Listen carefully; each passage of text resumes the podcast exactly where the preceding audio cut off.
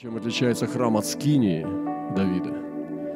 Потому что Бог жил в Скинии, но потом Соломон построил ему храм, и принесли туда ковчег, и он даже не вмещался, что выпирал и выдавливал э, покрывало, и было видно, что ковчег внутри. Но они построили слишком маленькое святое святых для него. Был ли это недочет инженеров? Что-то было не то были сильно длинные ручки, или, может быть, сильно маленькое святилище.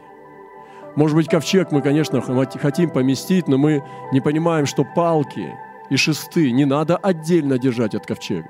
Они должны быть вставлены, потому что престол Божий на колесах. И ковчег не для того, чтобы стоять на месте, а чтобы его носить. И сегодня Божий Дух, Он носит ковчег Господень по всей земле. И мы не должны построить дом Господень так, чтобы из святого святых выпирали шесты ковчега. Они что-то не подрасчитали, они что-то неправильно сделали.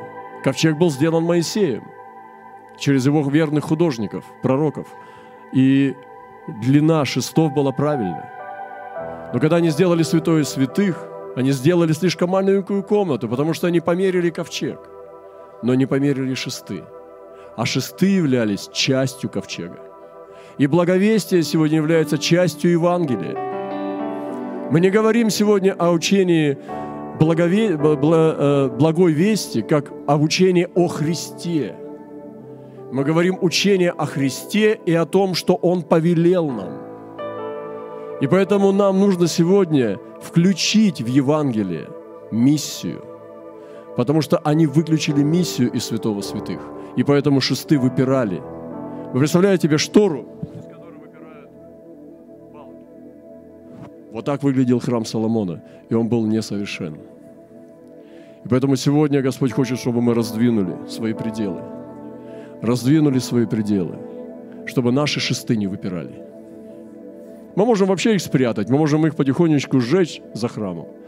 Мы можем сегодня говорить о Христе, как Он благословляет нас, как Он нас любит, как Он нас благословил.